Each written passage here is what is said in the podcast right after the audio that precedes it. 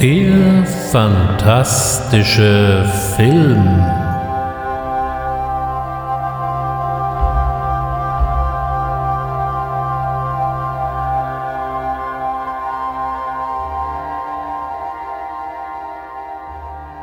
Herzlich willkommen beim fantastischen Film.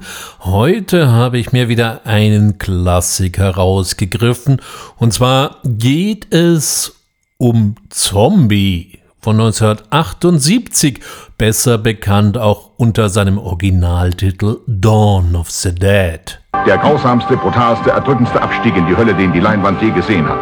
Der größte Kulturschocker aller Zeiten, der die ruhigen 70er Jahre in Unruhe versetzen wird. Gegen diesen Film wirkt Der Exorzist wie ein Kinderfilm. George R. Romeros Zombie. Der Film, für den Zeitungen und das Fernsehen in Amerika nicht werten dürfen. Zombie. Es gibt keinen härteren Film. George Romero hat uns wohl einen der ikonografischsten Zombie-Filme hier geschenkt und das ist doch mal einen erweiterten Blick wert. Ich lade Sie ein, mit mir einen Blick in die Geschichte des Zombie-Films zu werfen. Da gab es allerhand schon im Vorfeld, also vor 1978, und auch es gab wesentlich mehr als The Night of the Living Dead, der ebenfalls von Romero ist. Auch werden wir einen kurzen Blick darauf werfen, was dieser Film filmisch gesehen alles noch ausgelöst hat. Und ja, auch ich werde mir das Remake mal wieder anschauen. Auch bei diesem Remake handelte es sich ja um einen Debütfilm und zwar um den Debütfilm von Zack Snyder, der sich ja in der späteren Zeit mit allerhand Comic-Verfilmungen einen durchaus beachtenswerten Namen erarbeitet hat. Wer also meint, dass Zombies doch eine todlangweilige Angelegenheit seien, den lade ich ein, jetzt einfach einmal dran zu bleiben. Wir werden viel zu entdecken haben. Bevor wir uns jetzt auf das Filmthema rund um Zombies stürzen, ist natürlich mal die Frage erlaubt, was ist denn eigentlich ein Zombie so im rein historischen Kontext? Der reine Begriff hat wohl seinen Ursprung in Nordangola in einer Bantu-Sprache. Und im Zuge der sogenannten afrikanischen Diaspora wurde er dann nach Haiti quasi importiert und sickerte da in den Voodoo-Glauben ein. Und da steht ein Zombie erst einmal für einen Totengeist. Dieser wurde durch schwarzmagische Prozeduren wieder zum Leben erweckt, ist aber den Lebenden, naja, nicht immer unbedingt gut gesonnen. Die Vorstellung eines wiederkehrenden Toten finden wir übrigens auch durchaus in der westlichen Hemisphäre. Das lag nicht zuletzt daran, dass man über lange Zeit den Tod nicht so eindeutig feststellen konnte, so dass es hier immer wieder falsche Diagnosen gab und so mancher Todgeglaubte plötzlich wieder munter wurde ohne irgendeine schwarzmagische Prozedur im Hintergrund. Doch zurück zum haitianischen Zombie. Der fand seinen Weg in die Kulturgeschichte der USA in der Zeit der Besatzung Haitis durch amerikanische Truppen und zwar in der Zeit von 1915 bis 1934 auf der einen Seite. Auf der anderen Seite erschien 1929 das Buch The Magic Island von William Bühler Seabrook, in dem der Autor sich eben sehr ausführlich über den Zombie-Glauben auf Haiti ausließ. Seabrook hat sich immer für okkulte Praktiken und sogenannte Naturvölker interessiert und darüber eine Reihe von Büchern geschrieben, aber das bedeutendste dürfte das sein, was eben auch alle weiteren Zombie-Interessenten später inspirierte, nämlich eben The Magic Island. 1932 gab es dann auch den ersten Zombie-Film, und dieser bezieht sich relativ stark auf The Magic Island und erschien unter dem Titel White Zombie mit einem alten Bekannten in einer der Hauptrollen, nämlich mit niemand geringerem als Bela Lugosi. Er spielt hier, wie könnte es anders sein, einen sinistren Zeitgenossen, der nichts Eiligeres zu tun hat, als alle Menschen, die ihm irgendwie ein bisschen quer kommen, zu zombifizieren. In their lifetime they were my enemies. Like oh, the witch doctor. Once my master. Secrets I tortured out of him. White Zombie von Victor Halperin war eine unabhängige Produktion und erschien bei United Artists. Viel Geld war da nicht im Spiel und das sieht man dem Streifen auch ziemlich deutlich an.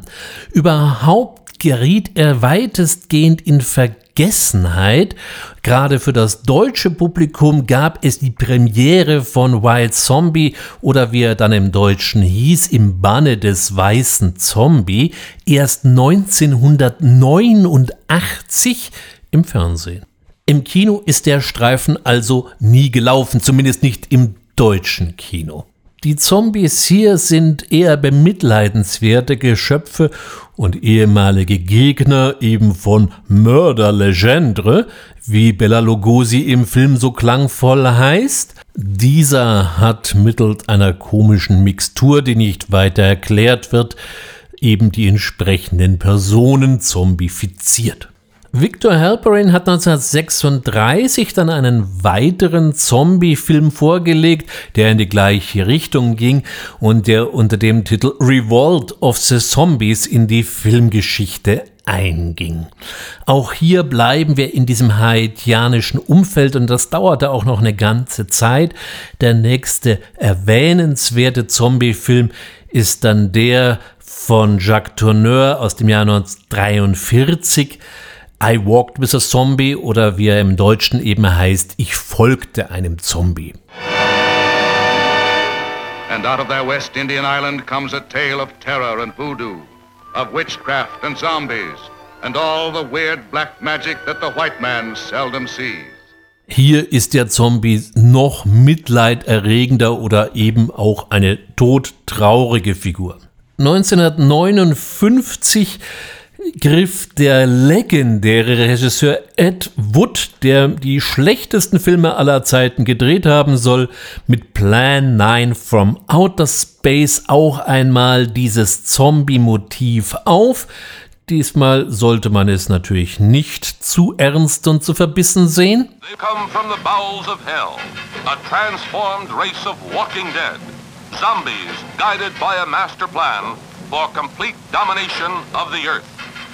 Plan 9 from outer space.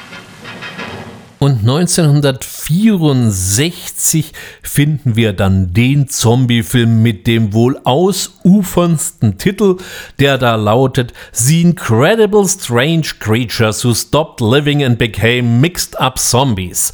Wer angesichts dieses Titels jetzt ausruft, ja, das muss ich sehen, für den habe ich eine gute Nachricht. Dieses Machwerk ist tatsächlich in Deutsch erhältlich unter dem Namen Cabaret der Zombies. Mit Horror im klassischen Sinne ist es natürlich hier nicht weit her, eher mit einem Zombie-Musical. Also nur für alle, die jetzt wirklich meinen, sie müssten den Film sich mal reinsaugen. Ich habe euch gewarnt. 1966 lieferten dann die legendären Hammer Studios den ersten britischen Beitrag zu den Zombie-Filmen ab mit The Plague of Zombies äh, zu Deutsch Nächte des Grauens.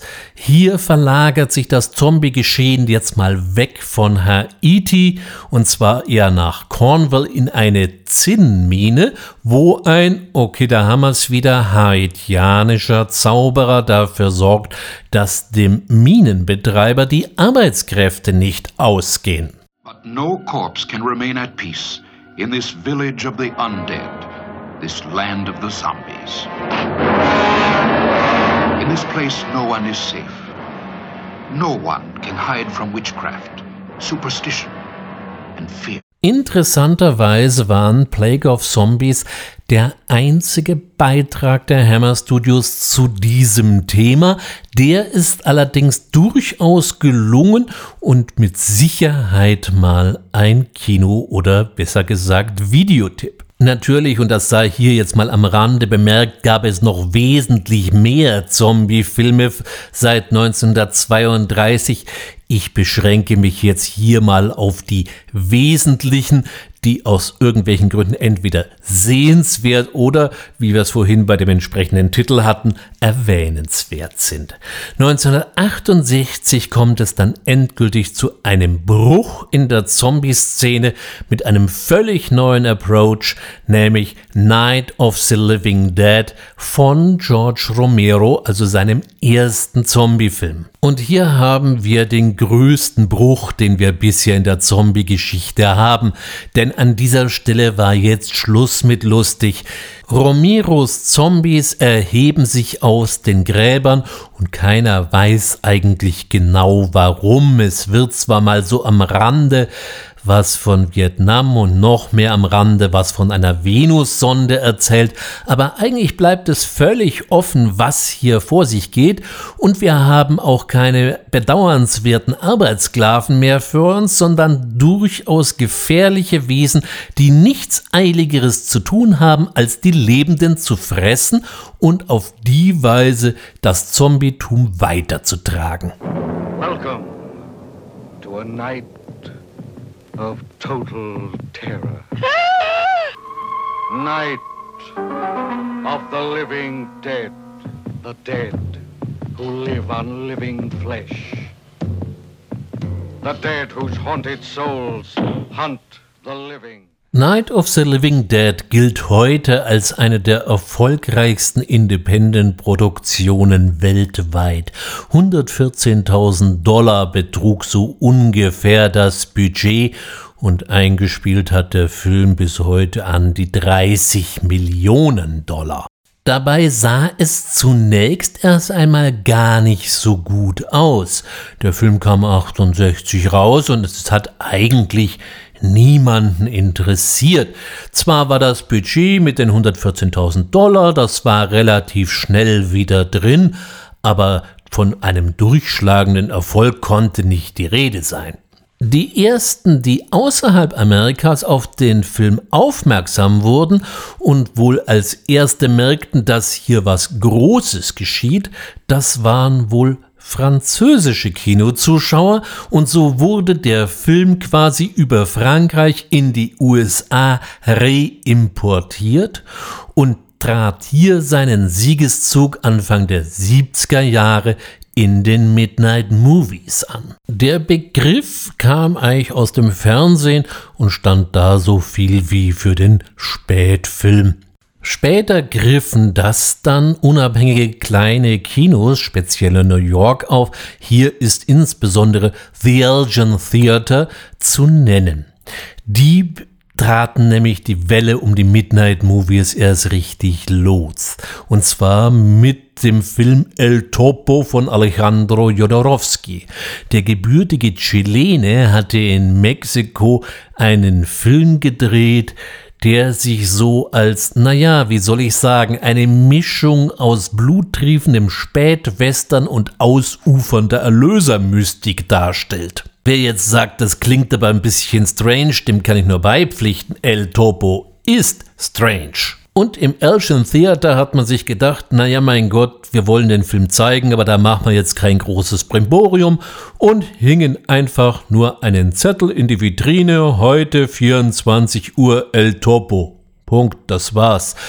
Es kamen jetzt auch nicht so unglaublich viele Leute, aber es kamen welche und so hat man das erstmal beibehalten.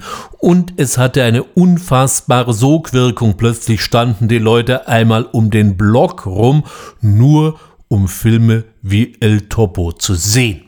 Es wurde Kult und es fand sich eben auch eine entsprechende Fanschar, die diesen Film dann nicht nur einmal, sondern sechs, sieben, acht, neunmal sich ansah.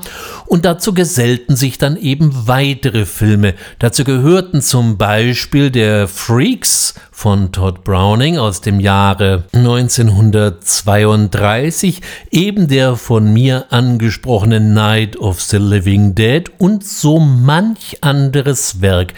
Spätere Midnight Movies waren dann eben auch Eraserhead von David Lynch, Harold und Maud, diese schöne schwarze Comedy, oder eben auch wieder durchaus bizarre Werke wie Pink Flamingos von John Waters, und natürlich darf ein Film in dieser Aufzählung nicht fehlen, nämlich die filmische Version eines Musicals, die Rocky Horror Picture Show.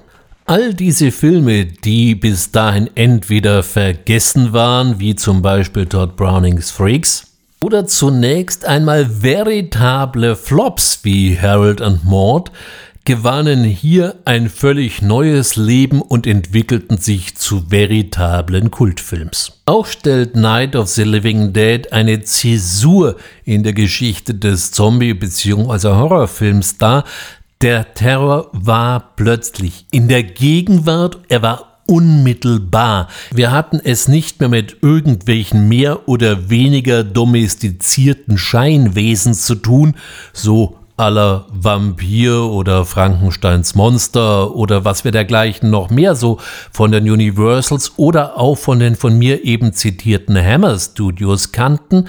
Nein, diesmal ist es ein Friedhof in den USA, irgendwo in der Provinz, aber auch nicht so, dass man sagt, das ist ganz weit weg. Das könnte in jeder amerikanischen Kleinstadt gewesen sein.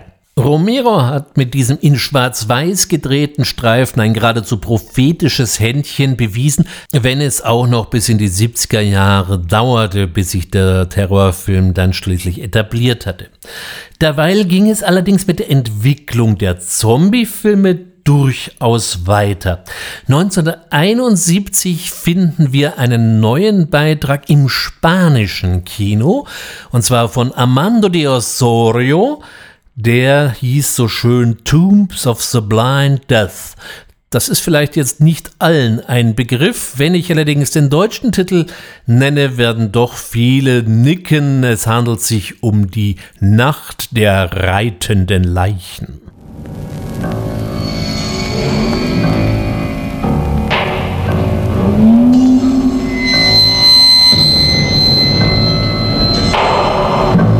Blind terror strikes fear into the hearts of innocent people. The morgue receives the victims of the blind dead. Die reitenden Leichen hatten ja noch jede Menge Nachfolger in Form von Rückkehr, Schwimmenden und dem schließlichen Blutgericht der reitenden Leichen. Und sie nehmen so ein bisschen eine Sonderposition im äh, Zombie-Kosmos für mich ein, weil sie sind keine so richtigen, ganz klassischen Zombies. Sie sind so an der Schnittstelle zum klassischen Geist, das heißt, sie kommen in der Nacht und steigen dann aus den Gräbern und irgendwo kommen die komischen Pferde her, von denen man das auch nicht so genau weiß, wo die her sind, und dann sind sie da und dann gehen sie um. Das ist natürlich ein ganz anderer Ansatz, als wir ihn eben bei Romero noch finden. Auch spart sich hier der Spanier den politischen Subtext im Großen und Ganzen. Das tat ein anderer Landsmann von ihm nicht, nämlich Jorge Grau, der mit Let Sleeping Corpse Lie, zu Deutsch die Invasion der Zombies, einen ebenfalls sehr sehenswerten Genrebeitrag geliefert hat, der durchaus einen politischen Kontext hat. Diesmal geht er mit dem ja damals noch vorhandenen faschistischen Franco-Regime ins Gericht. An dieser Stelle sehen wir eben auch Entwicklungen, dass man politische Statements in Horrorfilmen gut verstecken konnte, vor allem wenn das Regime vielleicht da nicht so besonders amused darüber gewesen wäre, dass man es kritisiert. Ein weiteres Grundmotiv, was wir immer wieder sehen, fand 1975 seinen ersten erwähnenswerten Niederschlag. mit dem Film Shockwaves. Hier haben wir es ich glaube zum ersten Mal, aber ich bin mir hier nicht hundertprozentig sicher, äh, zum ersten Mal mit Nazi-Zombies zu tun. You are now in the deep end of horror.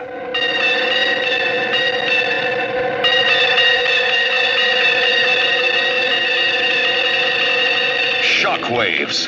Once they were almost human. You mean to say that what we all saw out there is just a mirage? It was a minor underwater disturbance, with a hot sky acting on a cold current coming from a mile down below. Something unknown, something unforeseen, something unspeakable lives below, and it lives to destroy. They have risen. We created the perfect soldier from cheap hoodlums and thugs. Man hatte mal wieder versucht, irgendwelche SS-Supersoldaten zu züchten und die nicht gut genug vergraben bzw. in diesem Fall versenkt. Sie kommen nämlich aus dem Wasser. Natürlich muss man sagen, hat der Film aus heutiger Sicht schon so ein bisschen Schimmel angesetzt und all diejenigen, die alle, bei allem, was schon älter ist als drei Jahre losbrüllen, der Film sei schlecht gealtert, sollten bitte tunlichst die Finger davon lassen. Ansonsten ist er in jedem Fall eine Sichtung wert, nicht allein wegen Peter Cushing. Aber sind wir mal ehrlich, all diese Streifen waren bis 1978 jetzt nicht so fürchterlich aufregend und waren den meisten wahrscheinlich nicht wirklich aufgefallen. Das sollte sich in diesem Jahr aber grundlegend ändern, denn 1978 erschien Dawn of the Dead. In 1968, George Romero brought us Night of the Living Dead. It became the classic horror film of its time. Now, George Romero brings us the most intensely shocking motion picture experience for all times. Dawn of the Dead. Night of the Living Dead has ended. Dawn of the Dead is here. George Romero war bis dahin eigentlich gar nicht mal so untätig gewesen. Der ehemalige Werbefilmer aus Pittsburgh hatte nach Night of the Living Dead uns noch Filme wie The Crazies oder eben auch Martin geschenkt. Beides waren zugegebenermaßen eher kleine Produktionen, was man Crazies auch ziemlich deutlich ansieht, aber trotzdem sind das respektable Filme.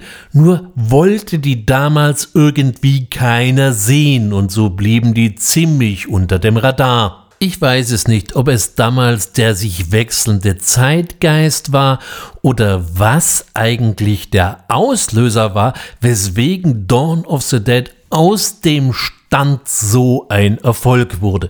Aber schauen wir doch zunächst einmal auf die bloße Geschichte. Die Zombies sind los und entsprechend chaotisch sind die Zustände. Sie sind offensichtlich nicht erst seit gestern los, schon, sondern schon eher seit einigen Wochen und die Gesellschaft befindet sich in Auflösung. Das Wieso und Warum ist dabei eigentlich völlig ungeklärt, kann eigentlich aber auch niemanden mehr interessieren. Es werden nur noch irgendein paar haltlose Debatten im Fernsehen geführt, aber an für sich interessiert das wirklich niemanden, denn es geht ums nackte Überleben. Eine Fernsehreporterin, die glücklicherweise einen Freund hat, der einen Hubschrauber fliegen kann und den er auch zur Hand hat und dann noch zwei Mitglieder eines SWAT-Teams machen sich auf und davon und landen ausgerechnet auf einem Einkaufszentrum, einer Mall auf der grünen Wiese, schaffen es sich hier erst einmal einen gewissen Freiraum frei zu kämpfen, im wahrsten Sinne des Wortes, und einen kleinen Konsumrausch zu feiern. Doch leider gibt es neben Horden von Zombies, die einem das Ableben leicht und das Weiterleben eher schwer machen, noch Horden von Plünderern, die auch was von dem Kuchen des Einkaufszentrums abhaben wollen. Es kommt zur Katastrophe und die Überlebenden müssen fliehen mit unbekanntem Ziel. Was bei Dawn of the Dead auf Anhieb auffällt, sind die durchaus expliziten Gewaltdarstellungen und das feierten Fans auf der einen Seite und rief natürlich Kritiker auf der anderen Seite auf den Plan. Denn man kann über den Film ja sagen, was man will, aber er geht bis heute durchaus herzhaft zur Sache. Die Effekte und Make-ups wurden dabei von niemandem geringeren als dem damals noch recht jungen Tom Savini entwickelt, der dann auch später in Form des Rockers Blade explizit mitspielen durfte. Dawn of the Dead kann man mit Sicherheit wohl als einer der ersten, vor allem groß angelegten Splatterfilme werten.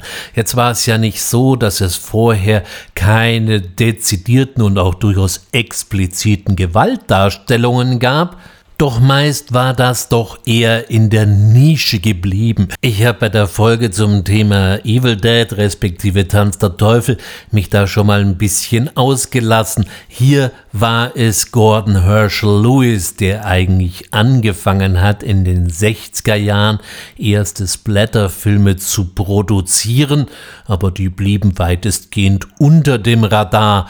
Und auch die italienischen frühen Kannibalenfilme hat noch keiner so richtig ernst genommen. Erst eben mit Dawn of the Dead oder wie er dann eben im Deutschen hieß, Zombie, hat eine breite Öffentlichkeit dies wahrgenommen und dabei durchaus positiv gutiert, denn man kann ja sagen, was man will, der Film war ein Bombenerfolg. Gedreht hat äh, George Romero in seiner Heimatstadt oder gesagt um seine Heimatstadt herum in Pittsburgh. Und da steht übrigens auch bis heute noch jenes legendäre Einkaufszentrum, das sogenannte Monroeville Mall, die damals 1978 wirklich eines der ersten ihrer Art waren, also so eine Übermall, die irgendwie mitten auf dem platten Land stand für wahre Dawn of the Dead Fans wohl immer noch geradezu eine Pilgerstätte, auch wenn sie sich natürlich, was die Läden und die Ausstattung angeht, bis heute ein bisschen verändert haben dürfte, aber rein architektonisch ist sie natürlich so, wie sie schon damals war. Was bei dem Betrachten des Films natürlich ganz besonders auffällt, sind die unzähligen Schnittfassungen, die da im Umlauf sind und Diesmal äh, kann ich nicht unbedingt die Bundesprüfstelle für jugendgefährdende Schriften hier ins Feld führen. Das hat andere Gründe. In der Vorbereitung zu Dawn of the Dead traf sich Romero mit dem italienischen Filmemacher Dario Argento. Der war ein großer Fan seines Vorgängerfilms. Argento hat ihn dann auch nach Rom eingeladen und so soll das Drehbuch zu Dawn of the Dead nicht in Pittsburgh, sondern eben in Rom entstanden sein. Infolge dieser Kooperation, Argento hat den Film ja auch mitproduziert, kam man dann eben auf die Idee, dass äh, Romero den Schnitt für die USA vornimmt und Argento eine eigene Schnittfassung produzieren wird für Europa und den Rest der Welt. Dadurch ergaben sich eben schon mal zwei Schnittfassungen, die uns heute bekannt sind, nämlich als der etwas handlungsorientierte Romero-Cut auf der einen Seite und der etwas brutal wirkender, weil kürzere Argento Cut. Der Romero Cut hat so um die 122 Minuten, der Argento Cut hat nur 117 Minuten, hat aber dafür auch garantiert sämtliche Gewaltspitzen drin, während Romero noch etwas mehr Handlung drin ließ. Darüber hinaus gibt es noch den sogenannten Long Cut. Das war eine Schnittfassung, die Romero auf die Schnelle für die Filmfestivalspiele in Cannes zusammengezimmert hat. Der beläuft sich so auf 137 Minuten und dann können wir heute noch den Ultimate Final Cut finden. Der kam ursprünglich aus dem Hause Astro, äh, beziehungsweise ist auch nochmal in einer ganz passablen Form beim österreichischen Label NSM erschienen. Dieser ultimative Final Cut entbehrt dabei nicht eines gewissen Reizes, sofern man über einige qualitative Schwächen, was Bildqualität angeht, hinwegsehen kann. Er wurde nämlich nicht aus dem Original Negativmaterialien zusammengebaut, sondern aus Videobändern, man hat zwar versucht, das so einigermaßen anzugleichen, aber äh, man hat ja auf der einen Seite schon mal das amerikanische NTSC-Format und damit auch ein unterschiedliches Bildformat und auf der anderen Seite eben dann das europäische Videoformat. Gut, was die Bildformate angeht, da sind sie hingekommen. Was äh, Farbmanagement angeht, na, da bleiben Wünsche offen.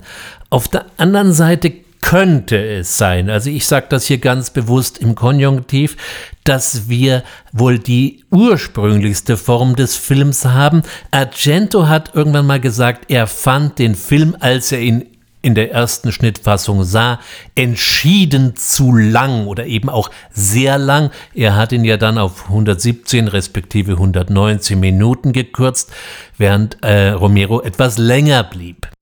Je mehr man rumstöbert, auf desto mehr unterschiedliche Laufzeitangaben für die unterschiedlichen Fassungen stößt man.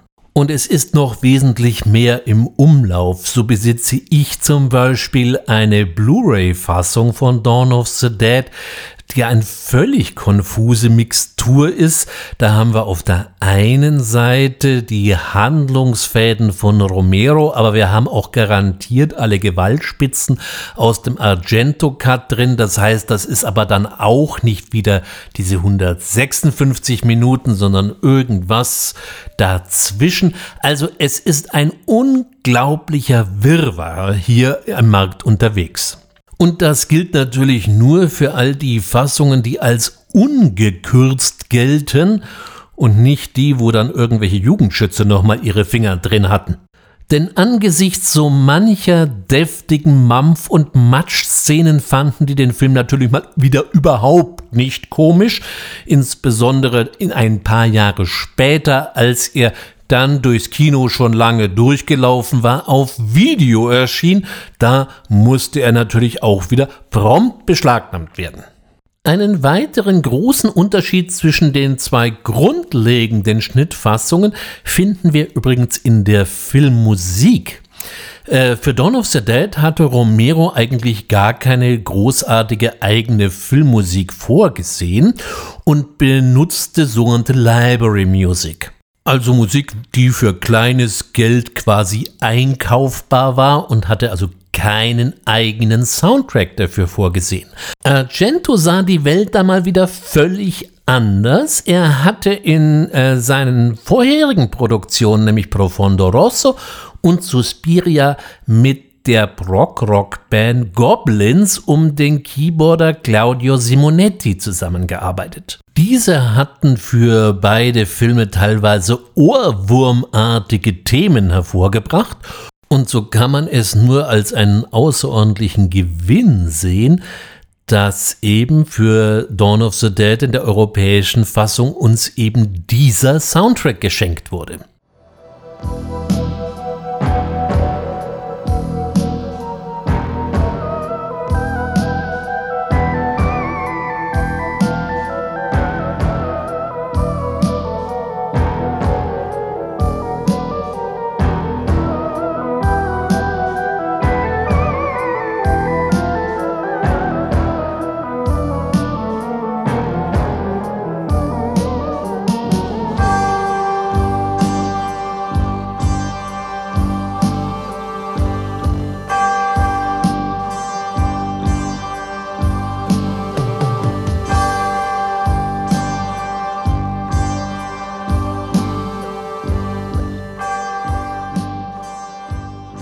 Die Deutungen zu Dawn of the Dead sind Legion. Auf der einen Seite sahen viele Kritiker eben Romeros Abrechnung mit der amerikanischen Konsumgesellschaft, wo eben der Kunde nur noch zu einem Zombie wird. Für diese Deutung spricht, dass Romero Werbefilmer war und so zum Beispiel Anfang der 70er einen Spot die Calgon Journey erfunden hat, indem man sich verkleinert, um mal an die Tiefen der Spülmaschine vorzudringen. Leider habe ich nur Ausschnitte aus diesem Spot gesehen. Es ist ein Jammer. Schön wäre mal den ganzen zu finden. Und diese Werbefilme-Attitüde, die merkt man Dawn of the Dead immer mal wieder an. Spätestens, wenn die Protagonisten fröhlich in der Mall zum Einkauf schreiten, dann hat das durchaus werbliche Untertöne. Und so könnte man den Film durchaus als eine Allegorie auf das Konsumverhalten der Amerikaner sehen. Auf der anderen Seite fanden sich aber auch welche, die in den Zombies prompt die unterprivilegierte Schicht der Amerikaner sahen und sich dann gegen das Herrenmenschentum der Überlebenden auflehnten, die mit gezielten Kopfschüssen den Zombies zu Leibe rücken und auf die Weise die Unterprivilegierten aus ihrem Lebensraum verdrängen wollen, naja, wenn Sie den Film wirklich ganz gesehen haben, dürfte Ihnen allerdings auch meiner Ansicht nach aufgefallen sein, dass die Herrenmenschen im Grunde in Dawn of the Dead ziemlich krachend scheitern. Mit was wir es hier aber in jedem Fall zu tun haben, ist mit einem sogenannten apokalyptischen Horrorfilm.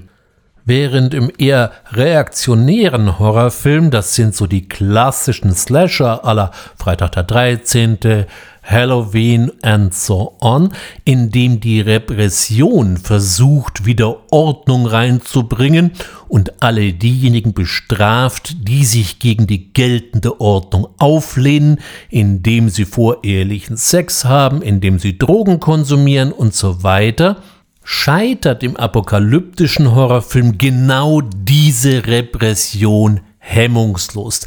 Die Ordnungshüter, die irgendwie noch versuchen, der Zombieflut Herr zu werden, haben nicht mehr die geringste Chance. Es gilt nur noch sein Heil in der Flucht zu suchen. So gesehen haben wir es bei Dawn of the Dead mit einer profanen Apokalypse zu tun. Die Apokalypse, und das kommt immer schwer aus dem Griechischen, steht ja eigentlich für Offenbarung. Das heißt, das Ende der vorhandenen Gesellschaft zeichnet sich ab und es offenbart sich die Macht Gottes. Nun gut, die Macht Gottes offenbart sich in Dawn of the Dead eben mal überhaupt nicht. Es bleibt also alles völlig weltlich profan. Wie auch immer man den Film interpretiert, Dawn of the Dead bildete die Initialzündung für eine ganze Reihe von Nachfolgeprodukten, in erster Linie aus dem italienischen Kino heraus. Insbesondere Luigi Fulci hat sich auf das Thema gestürzt und hat uns dann später seine eigene Zombie-Trilogie geschenkt, angefangen eben mit Voodoo, dem Schreckensinsel der Zombies, gefolgt von Ein Zombie hing am Glockenseil und abgerundet mit der zugegebenermaßen ebenso poetischen wie bizarren Geisterstadt der Zombies. Dabei ist insgesamt schon zu sehen, dass Fulke wesentlich mehr konnte, als einfach nur in Blut und dampfenden Gedärmen zu rumzumatschen. Er hat sehr, sehr viele Filme gedreht und ich werde mit Sicherheit mal eine eigene Folge zu Ehren von Luigi Fulci machen. Romero hat ja dann später seine Zombie-Geschichte weitererzählt. 1985 erschien dann Day of the Dead und 2005 gab es dann eben noch Land of the Dead und 2008 folgte dann schließlich noch das Diary of the Dead. Natürlich hat Romero noch ein paar andere Filme gedreht, so zum Beispiel die Stephen King-Verfilmung The Dark Half Allerdings ist er auf ewig eben mit den Zombies doch sehr eng verbunden geblieben und bis heute gilt er als der Vater der Zombiefilme. Und so wundert es natürlich nicht, dass Anfang der 2000er Jahre auch sich jemand fand, der ein Remake zu Dawn of the Dead erstellen wollte, und zwar niemand Geringeres als Zack Snyder. Der hatte bis dato ein Porträt über Michael Jordan unter dem Namen Michael Jordans Playground gedreht. Hier geht es, wie der Name erahnen lässt, um den legendären Basketballspieler. Wer den Film mal sehen möchte, der blicke auf YouTube und wie so manch anderer auch, eben auch sich durch Videoproduktionen schon mal so einen allerersten Namen gemacht. Mit Dawn of the Dead konnte er seinen ersten abendfüllenden Spielfilm jetzt realisieren. Und es ist natürlich schon zu beobachten, hier haben wir es mit einem völlig neuen Approach zu tun.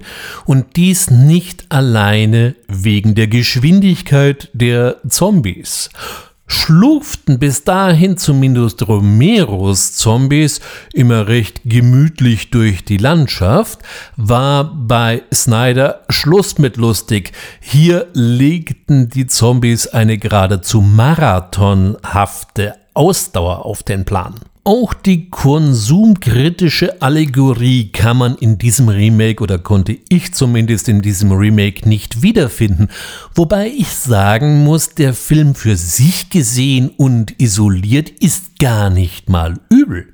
Er hat vielleicht nicht ganz die ikonografische Ausstrahlung, die das Original hat, ist aber für sich gesehen durchaus intelligent und hat Tempo und Spannung, was eben nicht zuletzt auf die Zombies, die hier durchaus aggressiv und lästig erscheinen können, weil sie ebenso zügig unterwegs sind, zurückzuführen. Was mir zum Beispiel sehr gut gefallen hat, ist eben auch diese Szenerie, äh, in dem die Eingeschlossenen in ihrem Einkaufscenter, das diesmal nicht ganz so isoliert auf der grünen Wiese steht, immer noch versuchen, mit einem Nachbarn zu kommunizieren und das macht man halt eine ganze Zeit mit hochgehaltenen Tafeln, bis derjenige dann eben doch zum bis zum Opferfeld entsprechend mutiert. Und das äußert sich dann eben darin, dass er nicht mehr in der Lage ist zu schreiben, sich da nur offensichtlich ganz, ganz dunkel drin erinnern kann und plötzlich von jetzt auf gleich nur noch irgendwie haltloses Zeug auf die Tafel schmiert. Spätestens jetzt wissen wir, mit dem ist nicht mehr zu rechnen. Natürlich kann ich Zack Snyder vorwerfen, dass er den Film nicht wirklich gerade neu erfunden hat und wir natürlich auch schon ein paar andere Aspekte hatten, auf die er zurückgreift. 2003 hatte Danny Boyle die 28 Days Later vorgelegt.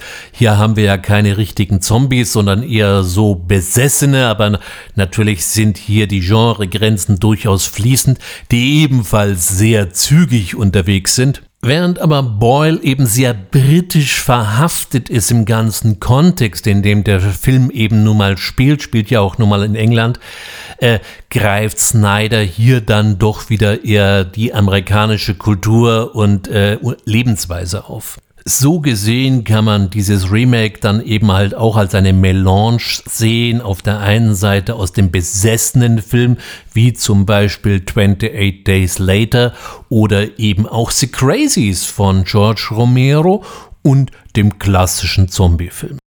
Er gehört jetzt nicht unbedingt zu meinen ausgesprochenen Lieblingen, aber es ist ein Film, den man durchaus immer mal wieder bei Lust und Laune weggucken kann. Zum Ende durch unsere Reise durch die Zombie-Filme im Allgemeinen und Dawn of the Dead im Besonderen möchte ich allerdings noch auf einen Film ganz kurz zu sprechen kommen, der nochmal auch eine Sonderform hat und der aus meiner Sicht auch besonders nochmal eine Erwähnung und eine Sichtung verdient. Das ist The Serpent and the Rainbow, die Schlange im Regenbogen, aus dem Jahr 1988 von Wes Craven. Der hat nämlich als einer der ganz wenigen am Ende dem Zombie-Mythos nochmal in seine Ursprünge, in seine Wurzeln zurückgeführt. From Wes Craven, director of A Nightmare on Elm Street, comes a story of the forbidden world between life and death. There's a door to the mystical. And you just walk through it. Somebody brought him back from the grave. And I want to know how they did it. Death is not the end. Don't let them bury me. I'm not dead. The Serpent and the Rainbow. Wes Craven liefert uns hier eine ganz wilde Mischung auf der einen Seite aus Politthriller und auf der anderen Seite aus dem klassischen Horror- bzw. Zombie-Thema. Der politische Aspekt ist, dass der Film in der Umsturzphase in Haiti spielt, als Papa Doc oder besser gesagt Charles-François Duvalier, der lange Zeit die Insel diktatorisch regierte, zu Fall kam. Duvalier beherrschte Haiti nämlich nicht nur durch seine politische und militärische Macht, sondern eben auch durch seine Voodoo-Anspielungen, denn man sagt von der Bevölkerung auf Haiti, sie wäre zu 90 Prozent katholisch und zu 100 Prozent Voodoo-gläubig. Und so bezeichnete er sich selber als Baron Samedi, also einem schwarzmagischen Zauberer aus dem Bereich des Voodoo und setzte auf eine Miliz, die den schönen Beinamen Tonton Makut hatte. Tonton Makut heißt so viel wie Onkel Umhängesack und hat wiederum seine Wurzeln im Voodoo. Auf der anderen Seite geht es eben darum, dass ein Forscher versucht, das Zombie-Gift zu finden, mit dem eben äh, Menschen zombifiziert werden können. Dieses Gift hat man tatsächlich gefunden. Das ist also jetzt noch keine Entfindung von Wes Craven. Dabei handelte es sich um einen außerordentlich wüsten Cocktail, der unter anderem das Gift des Kugelfisches, der bekanntermaßen nicht unbedingt gesundheitsfördernd ist, enthielt und mit Juckpulver gemischt wurde. Wurde das dem unglückseligen Opfer ins Gesicht oder auf die Haut geblasen, hat der sich quasi durch das Juckpulver ausgelöst, das Gift regelrecht in die Haut eingerieben was meistens dann zu einem todesähnlichen Koma führte.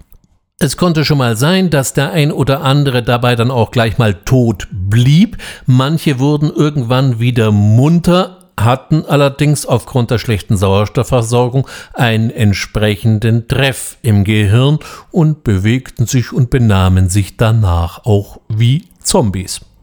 Diese Mischung aus politischen Fakten, biologischen Fakten und einer gut gemachten Horrorstory ergibt einen wirklich spannenden und sehenswerten Cocktail.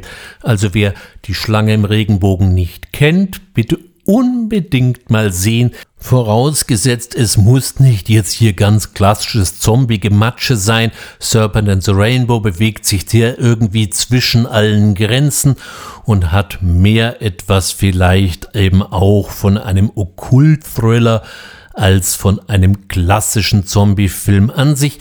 Äh, die Kritiker lobten den Film dahingehend sehr positiv, weil er Voodoo eben nicht nur als Vehikel für Zombies abqualifiziert, sondern als eigenständige Religion und Lebensweise.